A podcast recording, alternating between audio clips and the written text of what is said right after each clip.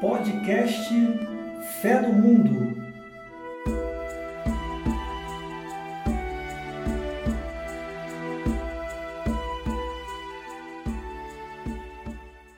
Boa noite, meus amigos. Estamos no décimo episódio do nosso podcast Fé no Mundo. Boas-vindas a todos vocês que estão nos ouvindo, nossos ouvintes queridos, aos nossos amigos, nossos convidados, Ricardo Adriano, Isadora Xavier, uma boa noite. Boa noite. Boa noite, Bia. Boa noite, boa noite. todo mundo. Hoje, infelizmente, a gente não tem a participação da Érica, da nossa outra amiga e convidada, que sempre discute aqui os temas com a gente.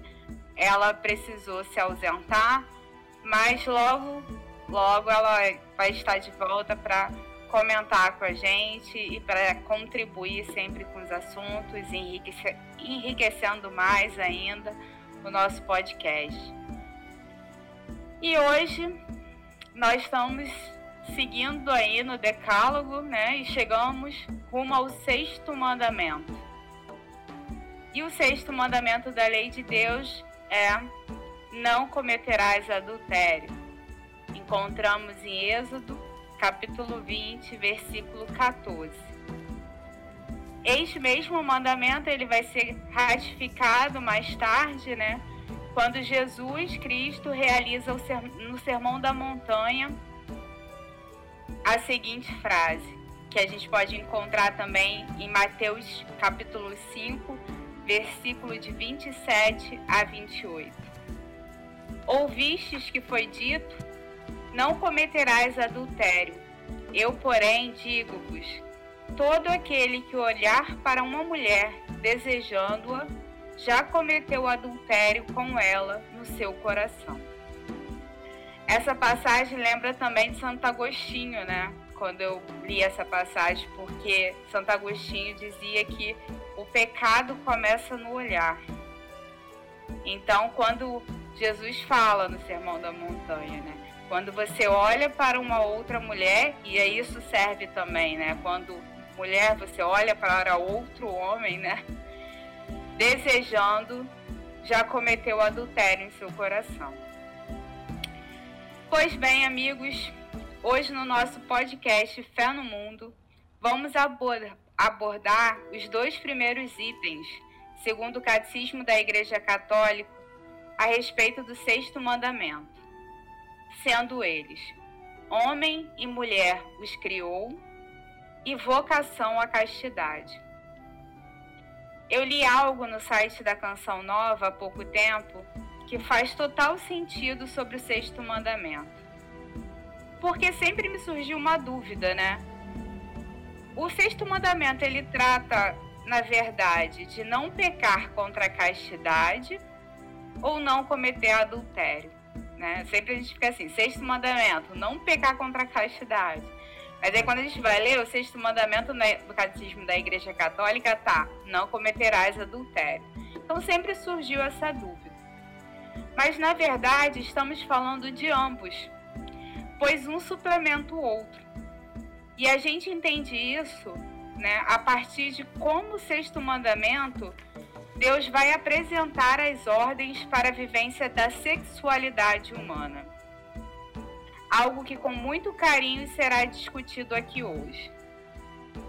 O Catecismo da Igreja Católica diz que a sexualidade está intimamente ligada aos aspectos da pessoa humana. Assim, este mandamento não se trata apenas do indivíduo que comete um ato de traição contra o seu cônjuge, mas também está relacionada com os aspectos da castidade. Aborda questões que, ao serem violadas, podem levar de certa forma ao insucesso da união matrimonial e da dignidade humana. Porém, por que é tão difícil para os seres humanos lidarem com esta questão? Digo, né, lidar com sexualidade e responsabilidade afetiva. Vamos tentar entender um pouco desta questão aqui no decorrer do nosso podcast Fé no Mundo.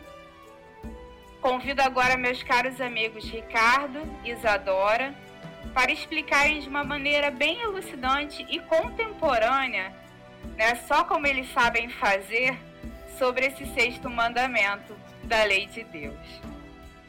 Ricardo Isadora, no início do mandamento, né, do sexto mandamento, aqui no Catecismo da Igreja Católica, lê-se: Homem e mulher os criou, né? Encontrado em Gênesis capítulo 1, versículo 27. O que vocês podem compartilhar com a gente sobre esse primeiro item? Homem e mulher os criou. Ricardo, eu posso começar com você? Vamos lá, vamos embora. Vamos embora. Bom, vamos lá. Bom, eu, eu vou começar pelo começo, né? Que eu acho que é a melhor coisa que tem. Eu acho legal que o catecismo ele, ele aborda uma visão assim, né? Que eu, eu sou da área também da informática, né? Então existe um conceito na informática chamado top-down. É você vir de cima para baixo. Você vem do geral para a especialidade, né? Então ele começa com o geral. E o geral ele começa bem geral, né? Ele começa falando um pouco sobre a trindade, que é um tema bastante difícil e que basicamente o que ele coloca é que a trindade é, é uma relação de amor entre Pai, Filho e Espírito Santo. Né? Até Santo Agostinho parece que diz que o Pai é o, ama, é o, é o que ama, o Filho é o amado e o Espírito é o amor. De forma esse triângulo dessa forma. Então é a partir dessa relação que existe entre Pai, Filho e Espírito Santo que ele começa a tratar a questão da sexualidade. Parece um absurdo, mas a gente vai chegar lá. É outra questão também é, é importante é dizer que a sexualidade é uma condição intrínseca ao ser humano. Então assim, não existe ser humano que seja assexuado. Vamos começar logo por aqui. E aí já podemos já começar a pensar em várias coisas que eu não sei se vai ser dito agora ou no próximo podcast, mas uma, uma busca de muitos principalmente na área religiosa, né? das pessoas buscarem uma vida como se a sexualidade não existisse. Veja que eu estou falando de sexualidade, não estou falando de sexo, estou falando de sexualidade, são coisas distintas. Né? A sexualidade está ligada com a afetividade. Né? Todo ser humano tem, tem afetividade, então, tem a sexualidade. Então, todo gesto do ser humano, quando ele cumprimenta alguém, quando dá um bom dia, quando ajuda alguém caído na rua, quando, enfim, qualquer gesto que o ser humano faça, está presente a sexualidade, porque é inerente ao ser humano, né? E aí tem uma visão muito legal, né? Já baixando um pouquinho o nível no top-down, a questão do homem e da mulher. É, na nossa compreensão, o nosso Deus, Deus Pai, é o Criador. E a capacidade de criar também foi dada para nós humanos. A partir da relação, aí sim, sexual entre homem e mulher. Então essa, essa beleza de você, vamos dizer assim, né, é, criar uma vida que Deus gerou, né? Nós, nós, nós, criamos a vida também. Claro que vem dele, é óbvio, né? Porque nós temos essa capacidade que foi dada por ele.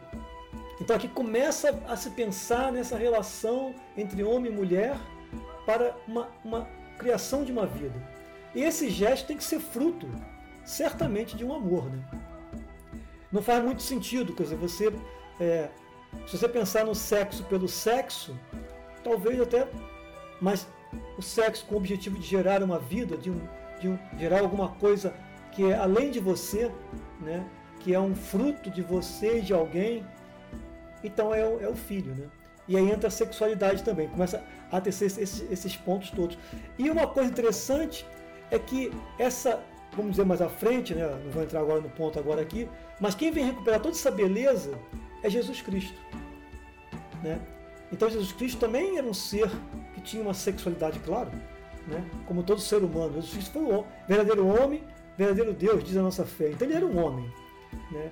Então no gesto de carinho, de respeito, de, de atenção, de, de, de ouvir, tudo isso está presente a sexualidade do ser humano. Né? E nesse ponto, Jesus soube integrar muito bem isso, porque ele soube lidar com as mulheres, ele soube lidar com, com os excluídos, ele soube lidar com, com os, os, aqueles que, que, vamos dizer assim, é, não respeitavam a lei de Deus.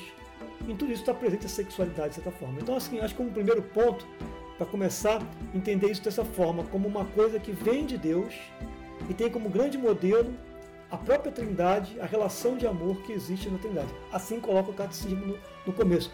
Números 2, 3, 1, 23, 31 2332, 2335 e 2336. Né? É isso, Bia. Para começar, acho que vamos por aqui. Eu achei bem legal também o que o Ricardo falou e se eu posso complementar, é, principalmente nessa parte sobre a afetividade, o catecismo também traz no 2332 que a sexualidade se relaciona com a afetividade e genericamente com a aptidão de criar laços com outrem. Então o que, que isso quer dizer? Que sexualidade é muito mais do que uma relação sexual. Tem a ver, inclusive, com a forma como a gente se relaciona com os nossos amigos, com as outras pessoas, que é o que o Ricardo trouxe, né? Jesus se relacionou com várias pessoas de várias formas. Então, assim, tem a ver com, com um abraço, com a forma como você toca alguém, mas como você se refere também. Então, entender que a sexualidade tem a ver com afeto é muito importante para a gente entender esse mandamento de uma forma geral, para a gente entender o que, que a castidade quer dizer, que a gente vai tratar mais para frente. Então, assim, é, quando a gente está, por exemplo, se privando de criar laços, quando, sabe, nesse tipo de, de interação, né, quando a gente evita esse tipo de interação, a gente também pode estar tá pecando contra né, o sexto mandamento. E a outra coisa também que me chamou muita atenção, já no 2335, sobretudo no início, é quando é falado pelo catecismo que o homem e a mulher são imagem do poder e da ternura de Deus, com igual dignidade. Por que isso é importante, né? Já que o ponto fala sobre homem e mulher Deus criou. Porque Deus não faz distinção entre o homem e a mulher nesse sentido de quem é mais filho, quem é mais digno, quem é mais importante. Ambos são constituídos de dignidade por Deus e os ambos são poder e ternura. Então não é como se a mulher fosse só ternura e o homem fosse só poder, mas ambos somos é, constituídos dos dois, somos imagem de Deus em poder e ternura e é importante a gente ter isso em mente também, para que a gente possa, inclusive, entender as nossas relações pessoais mesmo. Não só com marido, mulher, mas também com amigos, enfim, com qualquer um que, é, que cruza o nosso caminho, que, com quem a gente se relaciona. Hein, Bia? Ainda voltando ao que a Isadora falou, acho que é legal você falar também. Veja como é que a coisa, ela é... O catecismo vai lentamente né, descendo no, no tema. Então, por exemplo, é, quando a Isadora colocou a questão da dignidade do homem e da mulher, é muito importante porque na questão da, da afetividade, depois da sexualidade, isso aí é uma coisa muito importante, até na questão do sexo, né, que vai ser dito mais à frente. Se você vê que os dois têm a mesma dignidade, já tem alguma coisa a ser dita nessa mensagem aí. Né? Com certeza. A questão de não adultério, que a gente vai chegar mais à frente, já tem um equilíbrio aí, né? Tem alguma coisa que essa. Não é à toa que o Catecismo colocou isso, porque essas mensagens bíblicas, né? É, do Gênesis, elas são muito importantes, elas têm uma, uma, Elas trazem muito do ser humano. Por incrível que pareça, né? A condição humana, do homem, da mulher, da, da criação. Né? Então isso diz muito pra gente. A gente, não, a gente passa por cima de tudo isso e, e vai direto um, lá no down. Né? A gente não vem do top refletindo sobre tudo isso. Né? Mas só para complementar o que a Isadora falou, acho que isso foi legal também. Não, é muito bom vocês falarem, porque realmente as pessoas confundem muito, né? Essa questão da, da responsabilidade afetiva. É, até mesmo é, quando eu li é, o posicionamento de você dizer que sexualidade tem a ver com sexualidade afetiva. E vocês explicando, fica tudo mais claro. Eu achei muito bacana quando vocês falaram essa questão mesmo do criar laços, né? E que Jesus foi uma pessoa realmente afetiva, né? Porque responsabilidade afetiva também não é reciprocidade, né? Acho que tem mais a ver com empatia, né? É, eu até li algo que aqui que eu acho bem bacana, que é uma é uma psicóloga, porque hoje em dia se fala muito sobre responsabilidade emocional, a questão do respeito dos casais, ainda mais com o advindo das redes sociais, né, onde tudo está muito exposto, né? Então uma uma psicóloga da, da PUC, né, do Rio de Janeiro, a Adriana Nunan, ela apontou uma coisa bem bacana, que eu acho que tem tudo, resume bem o que vocês falaram agora, que a responsabilidade afetiva é primordial para qualquer relação, seja amorosa, de amizade, familiar, de trabalho. Ou seja, é importante em qualquer situação. Basicamente tem a ver com respeito ao próximo e, sobretudo, com empatia, que é a capacidade de se colocar no lugar do outro. É a partir do momento que eu não quero que nada de ruim aconteça comigo, eu também não quero que aconteça com o outro e vice-versa. Né? Eu acho que versa bem com, com tudo que a gente está falando aqui. Vocês querem colocar mais alguma coisa sobre esse primeiro ponto? Não, tá. Não, tá tranquilo para mim também. É. Tranquilo. Podemos avançar, então? Devemos. Podemos, podemos. Então, o segundo ponto, a gente vai agora abordar a questão da vocação à castidade. Dentro desse segundo item, temos vários tópicos que a gente vai destrinchando, nós vamos destrinchando ao longo desse podcast. E o primeiro dele é sobre a integralidade da pessoa. É isso mesmo, integralidade da pessoa. Então, eu gostaria de saber com vocês quais aspectos que a gente pode trabalhar nesse tópico, né? Sobre a, in, sobre a integralidade da pessoa. Isadora, eu posso começar com você agora? Pode sim, Bia. Então, para começar, eu quero tratar um pouquinho sobre o que, que significa castidade. Porque o próprio catecismo, ele entra, né, no caso, o segundo tópico é a vocação à castidade, e ele trata que a castidade significa a integração conseguida da sexualidade na pessoa. Então, no caso, a castidade, ela é uma virtude capital que se opõe a um dos pecados capitais. Então, vamos devagar. O pecado capital ele é chamado assim porque ele é como se fosse raiz, cabeça para outros pecados menores, digamos assim. Então, por isso, capital vem de cabeça. E um dos pecados capitais é a luxúria que é o apego aos prazeres carnais, uma corrupção dos costumes, uma sexualidade extrema, uma sexualização extrema, digamos assim, desejo passional e egoísta pelos prazeres sexuais e materiais.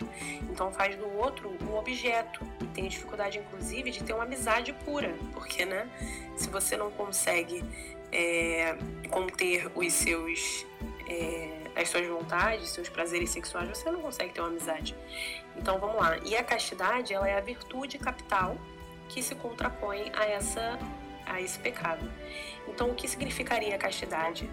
A castidade busca defender o amor dos perigos do egoísmo e da agressividade para plena realização. Então, no caso, se Deus é amor e nós fomos feitos à imagem e semelhança de Deus, então a gente também tem essa capacidade de amar da mesma forma que ele. Então a castidade, ela vem ordenar a afetividade e a sexualidade para que vivamos a caridade ao, ao nos ofertarmos inteiramente um pelo outro. Então isso assim, eu acho que é o básico para a gente começar a tratar sobre isso.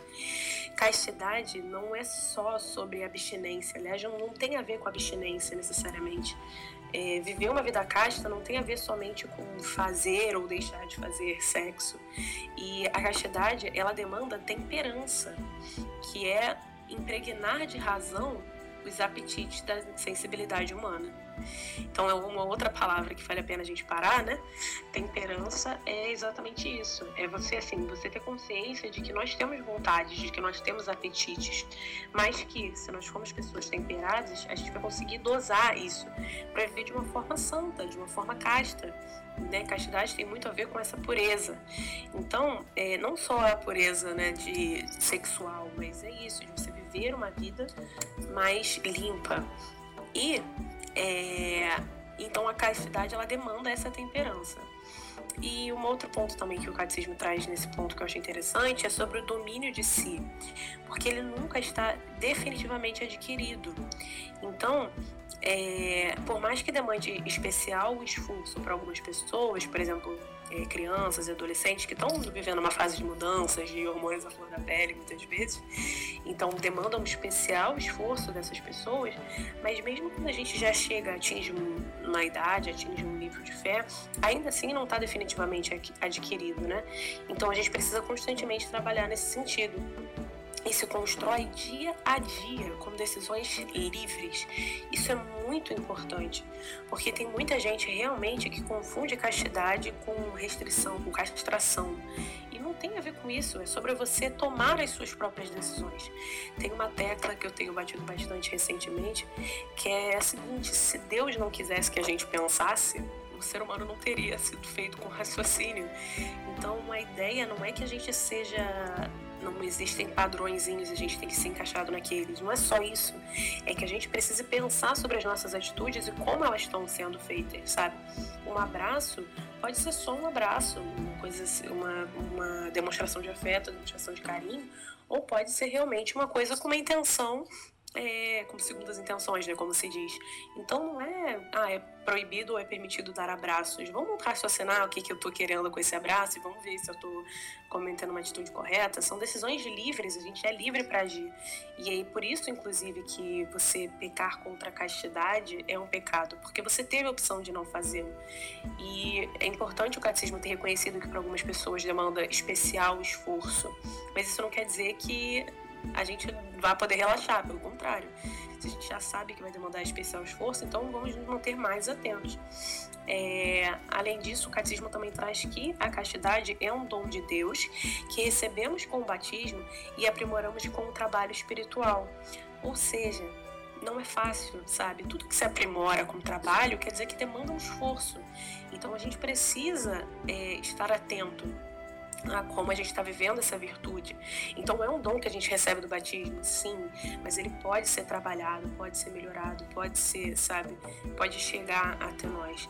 E uma outra coisa bastante importante, tratando sobre isso, né, principalmente sobre aquela parte que eu falei de não estar definitivamente adquirido, é que muita gente acha que castidade tem só a ver com, por exemplo, não fazer sexo antes do casamento.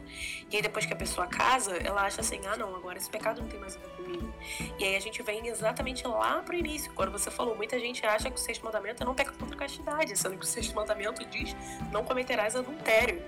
Então, assim, não está definitivamente adquirido. Mesmo que você, por exemplo, não tenha vocação ao matrimônio, que você seja sacerdote, você vai viver a castidade de uma outra forma. Então, assim, é importante a gente ter noção de que a castidade, na verdade, é uma virtude ligada ao amor. A como você vai amar da melhor forma, como Deus ama, entendeu? Até porque nós recebemos esse dom no batismo e se somos feitos à imagem e semelhança de Deus, que é o próprio amor, a gente tem plena capacidade de amar. Então, reconhecer isso e reconhecer que é possível e que vai muito além só do sexo é importantíssimo para que a gente possa encaixar bem nesse segundo tópico, né, que é sobre a vocação à castidade né, e a integridade da pessoa. Bom, Bia, é assim, uma das grandes dificuldades que a gente tem, na verdade, é, é, é, é um pouco que a Isadora falou, né? é a compreensão da palavra castidade. Como é que a gente. Que, quando essa palavra é pronunciada, o que, que vem à nossa cabeça? Né? É um problema que. Né? Eu achei legal, tem uma definição de um grande amigo meu, um Frei, né, que fez uma comparação que, para mim, ela, ela. E bate muito com o catecismo aqui, né? que é a visão de casta. Casto é aquele riozinho que está nascendo lá no topo de uma montanha, a tal ponto que você pode pegar água daquela, daquela fonte e beber porque não tem nenhuma contaminação, tem, ela é íntegra. Eu acho que a visão de castidade como, como uma coisa íntegra é a, é a, melhor, é a melhor forma de se, talvez se entender. E o próprio catecismo aqui, antes do 2338, coloca o título assim: a integridade da pessoa. Então faz sentido a, a, a, imagem do riozinho lá nascendo, né? que não tem poluição, não tem desvios, não tem, não tem nada, ele é totalmente íntegro. Né? Ele é equilibrado, né? Seria uma outra palavra, né? Que se podia se usar. E aí temos que pensar um pouco o que a Isadora falou, né? Um dos motivos de não se ter castidade é você romper esse equilíbrio, romper essa integridade. Aí voltamos lá no Gênesis, quando vimos que o homem e a mulher foram criados em mais semelhança, eles viviam no, no, no paraíso sem nenhum problema, né? Diz até que viam nus, isso não tinha problema nenhum para eles, aquilo não, aquilo não era o um problema para eles. Né? Elas eram pessoas. Uma pessoa casta, você pode imaginar como uma pessoa também que, por exemplo, não pensa mal de ninguém. Uma pessoa boa de coração, ela é pura. Né? Tem pessoas que são boas, né? A gente às vezes julga as pessoas, tem pessoas que não julgam, são abertas, são.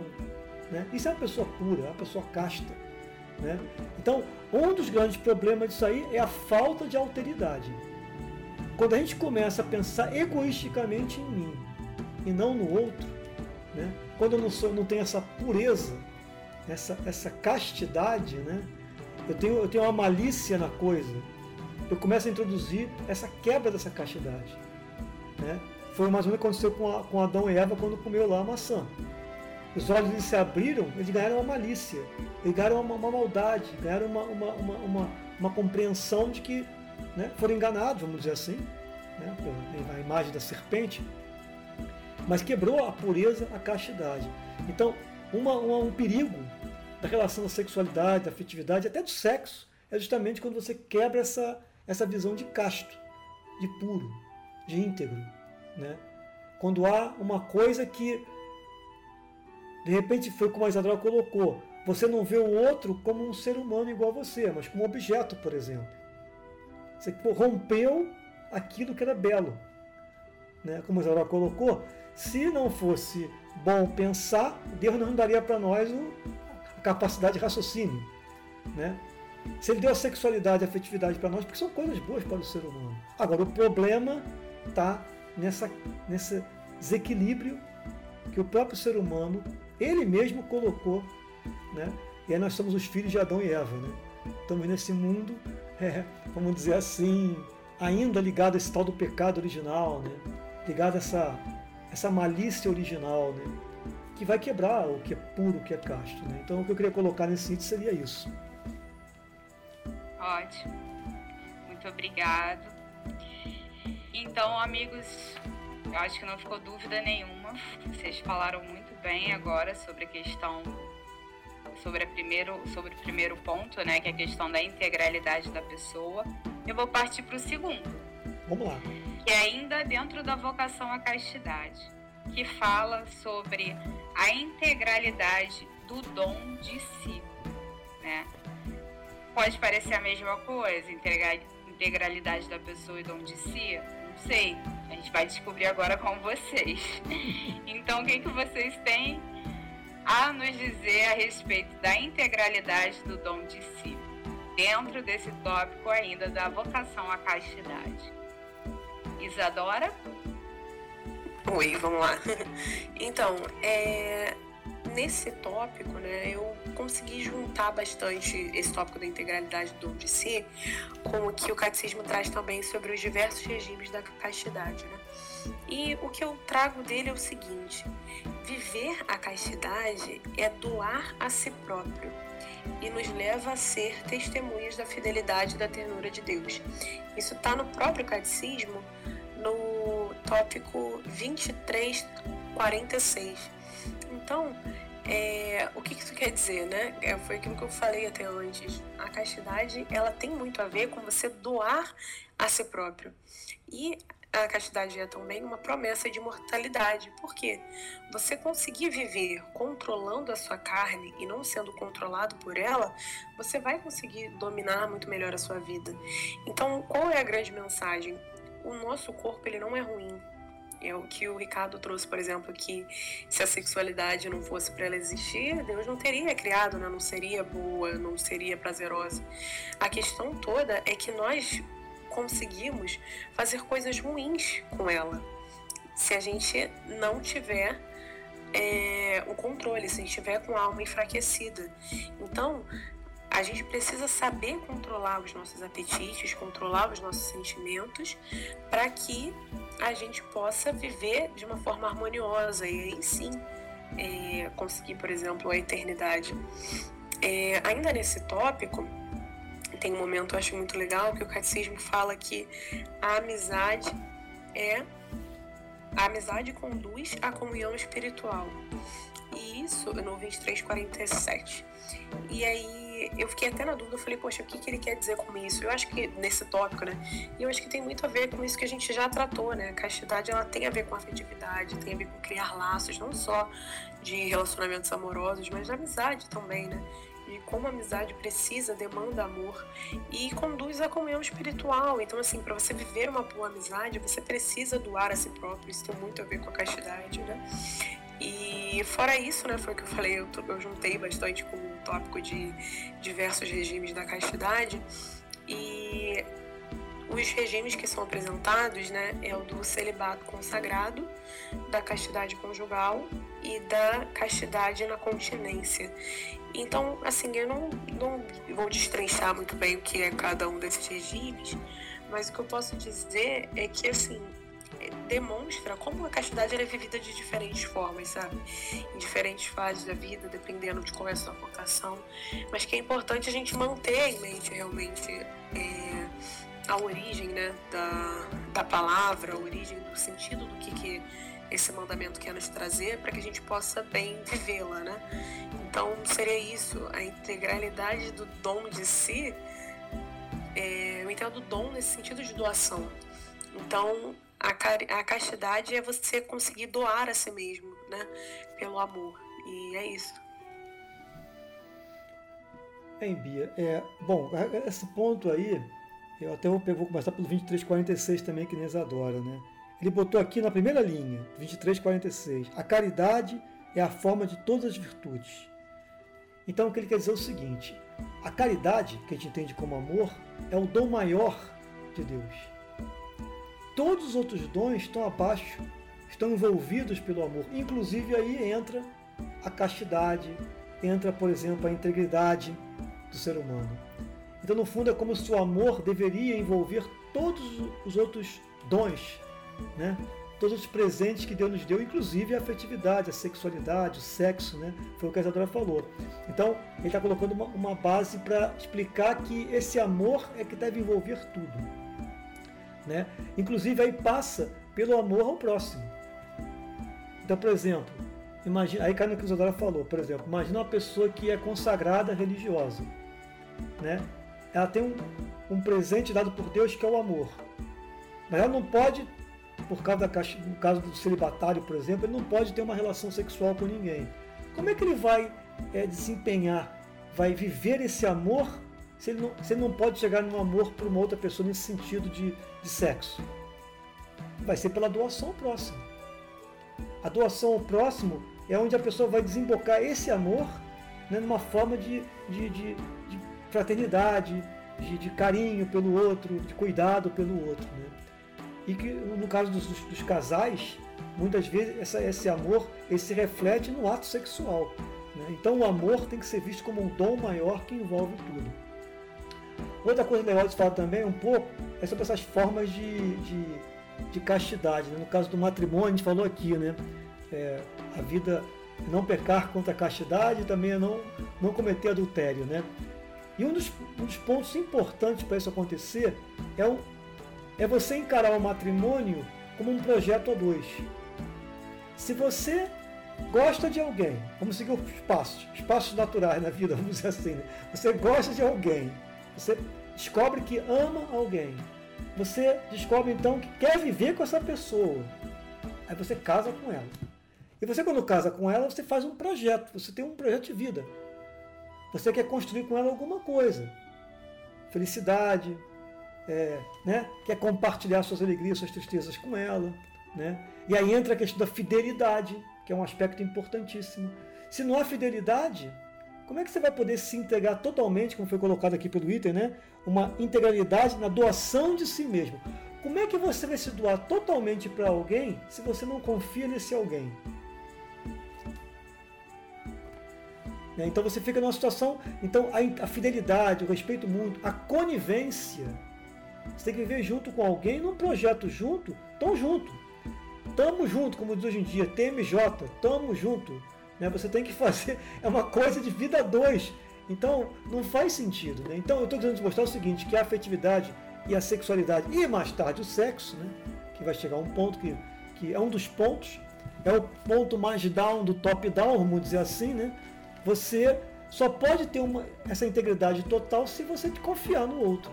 E aí passa pela fidelidade, fala, passa pelo projeto A2, passa pelo respeito mútuo, passa pela conivência. Se não tiver essas coisas, meu amigo, fica difícil você então ter uma, uma vida, é, não cometer adultério, né?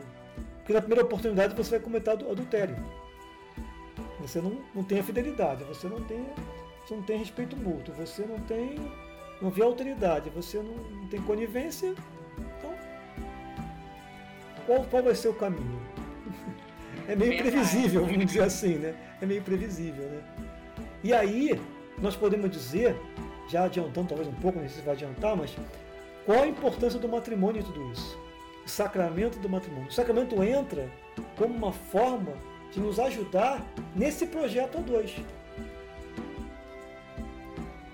Se a pessoa não tem essa consciência, se não vê no sacramento a presença de Jesus para ajudar o casal a viver esse projeto a dois, então também o matrimônio não faz muito sentido. Vai ser uma festividade, vai ser um, né, uma coisa social bacana, bonita, cara, mas não vai surtir o efeito que você gostaria que tivesse. Então as coisas estão interligadas, né? Você começa a entender melhor até a própria questão do matrimônio. Né? Mas é isso, o que a gente falar seria isso. Ótimo. É mesmo, porque às vezes as pessoas querem viver o um matrimônio, mas continuar. Com vivendo como se fosse único, né? Tipo assim, eu não vou ceder, ou o outro que tem que ceder, ou assim, a gente vive a dois, mas cada um no seu quadrado, né? É. Esquece de que é uma doação mútua, né? Que é um projeto de vida dois. Né? É claro também, Bia, que existe assim, numa vida dois, já que o tema podemos dizer que é vida dois, né? Podemos dizer, é, existe um espaço teu e o espaço teu marido. Você tem as suas atividades que você gosta de fazer, beleza, ele gosta, beleza, não tem problema nenhum isso. Mas eu digo que isso não atrapalha um projeto a dois. É. Né? Não, não, não é e a coisa... questão do CD, né, também. É, sim. é você ceder pro outro. Mas não só com essa visão do que ah, eu sou um indivíduo e Sim. fulano é outro não, não. indivíduo. A partir né? de agora, nesse sentido, uma só carne é. significa isso, não um projeto é, junto, né? Verdade. Senão você não. Você não está no projeto junto. É um projeto a dois de verdade. De verdade, né? Seria de verdade. Tem que ser, né? Deveria ser de verdade. Deveria ser de verdade, vamos dizer assim, né? É. Senão fica só na festa cara, caríssima mesmo. É. E não é um casamento de verdade. Partindo agora, gente, pra, para os últimos tópicos, né? ainda dentro desse tema sobre a vocação à castidade, a gente vai né, meio que mesclar os dois últimos itens. Então a gente vai falar sobre os diversos regimes da, da castidade e as ofensas à castidade. Então agora passando a bola para vocês, literalmente, eu gostaria que vocês falassem um pouco sobre os diversos regimes da, da castidade, desculpa, e a ofensa, as ofensas, as várias ofensas que podem ser é, realizadas contra a castidade. Né? Quem começa? Ou eu escolho Isadora? É legal, bem livre espontânea pressão. Mas então, é, sobre os regimes da castidade, né, eu já citei né, no último tópico, bem brevemente. E eu acho que é isso, assim, eu não tenho muito mais a dizer, né, para destrinchar. Seria o celibato consagrado, a castidade conjugal e a castidade na continência, né? Talvez o Ricardo possa falar um pouco menos sobre eles. Mas, enfim. E eu queria dizer também que, na verdade, esses são os últimos tópicos que a gente vai tratar hoje, né? Porque o catecismo ele é mais extenso no que se refere principalmente sobre a vida de casado, mas como ficaria um episódio muito longo, a gente dividiu esse mandamento em dois, como a gente já fez anteriormente em outros, outros, outros episódios, né, com outros mandamentos. Então, seriam os últimos tópicos para tratar hoje. Mas enfim, sobre as ofensas à castidade, o catecismo também é bastante extensivo, né? Trazendo assim de forma bem detalhada sobre cada um. A primeira é a luxúria, né? Que seria o desejo desordenado, um, gozo desregrado do prazer venéreo. E é isso que um prazer sexual desorganizado, desordenado e ofende a castidade quando o catecismo trata sobre a masturbação, que é o segundo tópico, ele fala não só sobre o porquê de não ser aconselhado, né, de porquê de ser pecado, que seria no caso você buscar o prazer sexual, de uma forma egoísta, individualista, né? Sendo que o prazer sexual deve ser encontrado no contexto de um amor verdadeiro, com uma doação mútua e aberto à procriação também. Mas no próprio catecismo, ele traz no seu parágrafo segundo do tópico 2352, que é o que fala sobre a masturbação, alguns atenuantes, vamos dizer assim, para o pecado, né? no caso, é que se levando em conta a imaturidade afetiva, a força dos hábitos contraídos, o estado de angústia e outros fatores psíquicos ou sociais, podem atenuar ou até reduzir ao mínimo a culpabilidade moral desse pecado. Então, isso é bastante importante para a gente poder tratar, por exemplo, quando a gente falar sobre isso numa ação pastoral. O próprio catecismo trata sobre isso.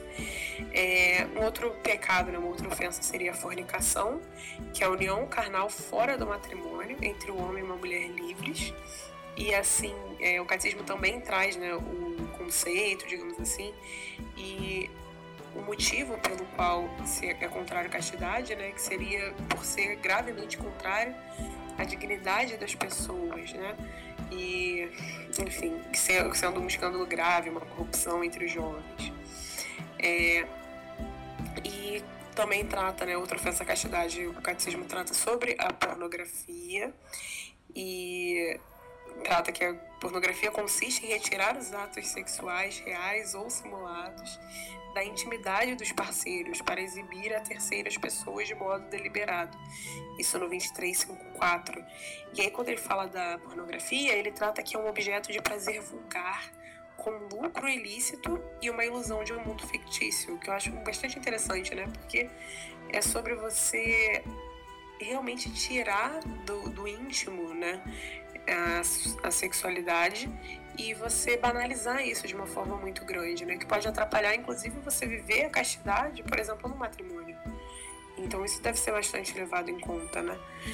Com relação à a prostituição, o que é um outro tópico, outra ofensa à castidade, o próprio catecismo trata que quando a pessoa se prostitui, ela está ofendendo o próprio Espírito Santo, porque nós somos templos do Espírito Santo. Então, que a prostituição, ela também seria um pecado, mas ela também, eu acho legal que o catecismo trata que a prostituição constitui um flagelo social e é sempre gravemente pecaminoso, mas a miséria, a chantagem e a pressão social podem atenuar a imputabilidade do pecado.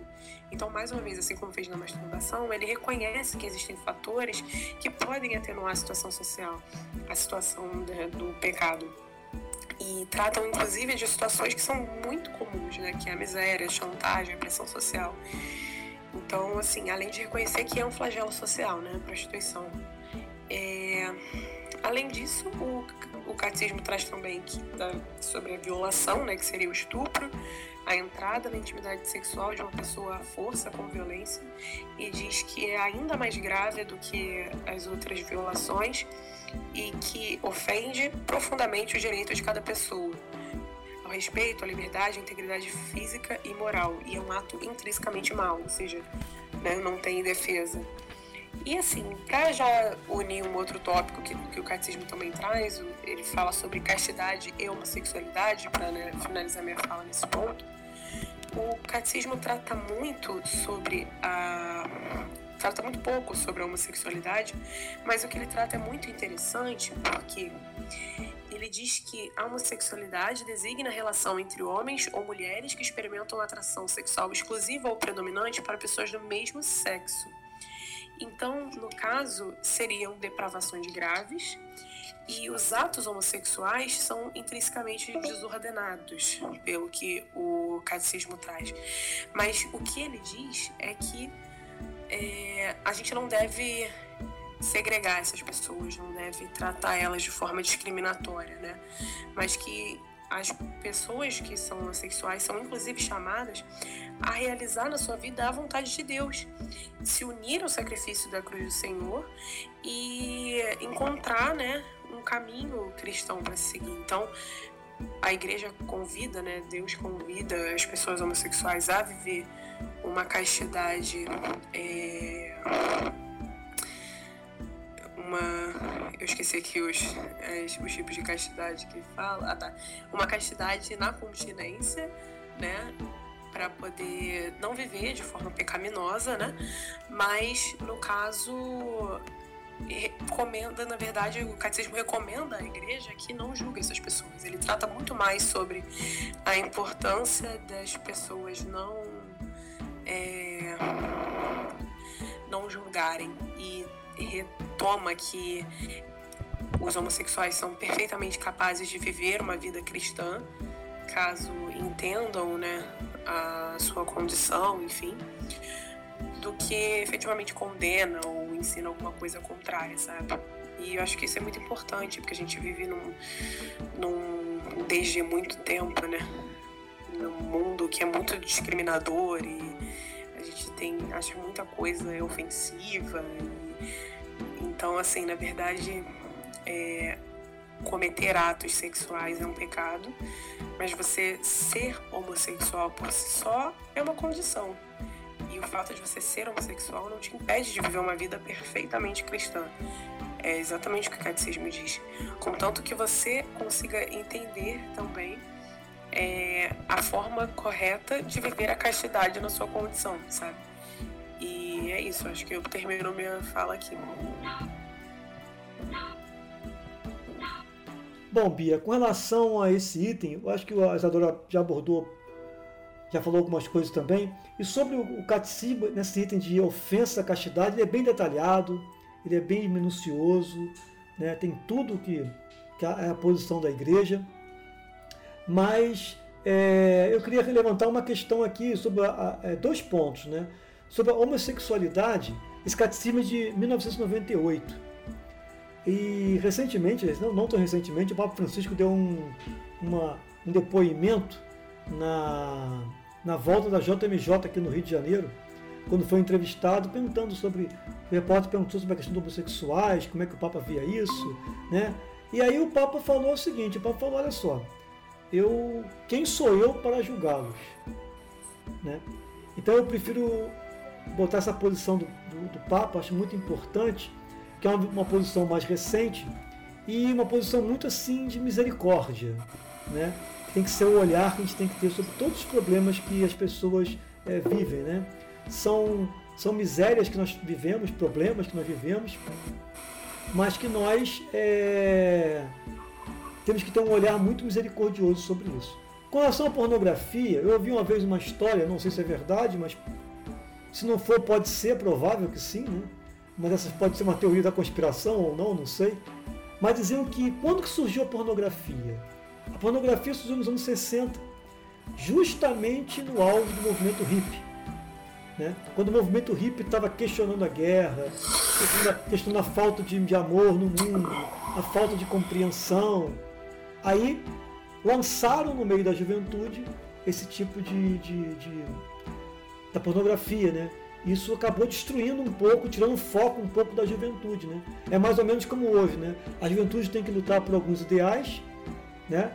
por coisas é, importantes no nosso país, no mundo, e vamos desviar a atenção deles. Vamos jogar um negócio ali para distrair a atenção deles.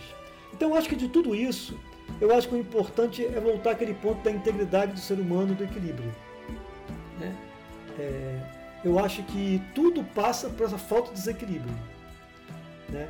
Eu diria mais, eu diria que a, o grande pecado do ser humano é o egoísmo, que é um dos pontos do desequilíbrio.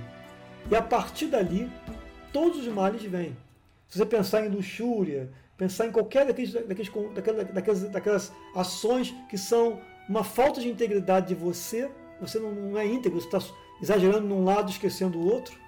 Né? Nós também somos seres também, não somos só carne, né?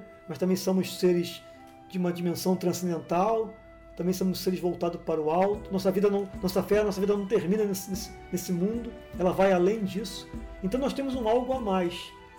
Então qualquer desequilíbrio, tanto para um lado quanto para o outro, vai gerar distorções. E aí nós vamos sofrer consequências disso. Então eu prefiro ver todos esses problemas como um desequilíbrio, uma falta de integridade, uma falta de castidade, nesse sentido que eu falei, essa falta de pureza, no sentido que eu falei, né? Da alma, há um desequilíbrio em você. Então é isso, eu acho que para terminar esse bloco aqui, eu acho que seria por aí que eu terminaria. Perfeito, meus amigos. É, gostaria de acrescentar mais alguma coisa, Isadora? Não, para mim tá ótimo. Tá ótimo. Sim. Foi, foi muito bom, como sempre.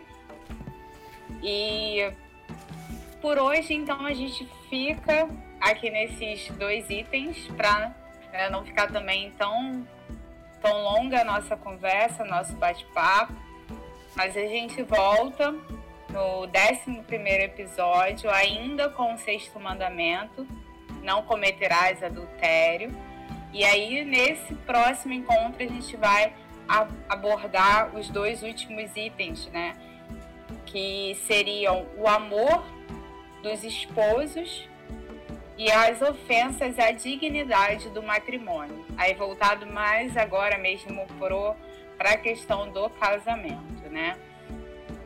Lembrando para você ouvinte que quiser entrar em contato com a gente, enviar uma dúvida, uma sugestão, ou dizer, ó, oh, não concordo com isso, ou concordo com aquilo, fiquem à vontade. O e-mail é tlc.decolores.gmail.com e a sua mensagem vai ser recebida com muita alegria por todos nós. Então, meus amigos, muito obrigado novamente. Vocês dão sempre um show. É, hoje a gente estava desfalcado, é. sem nossa amiga. Sem a Érica. Sem a Érica, mas logo ela vai estar de volta com a gente. E quem sabe não tem surpresas nos próximos podcasts, né? é, então, vamos que vamos. Até o nosso próximo encontro do nosso podcast Fé no Mundo. Uma boa noite para vocês. Tchau, tchau. Tchau, gente. Tchau. Até mais. Uma boa noite para todos. Né, uma boa noite na paz de Deus e no amor de Maria. Um beijo. Amém. Um beijo.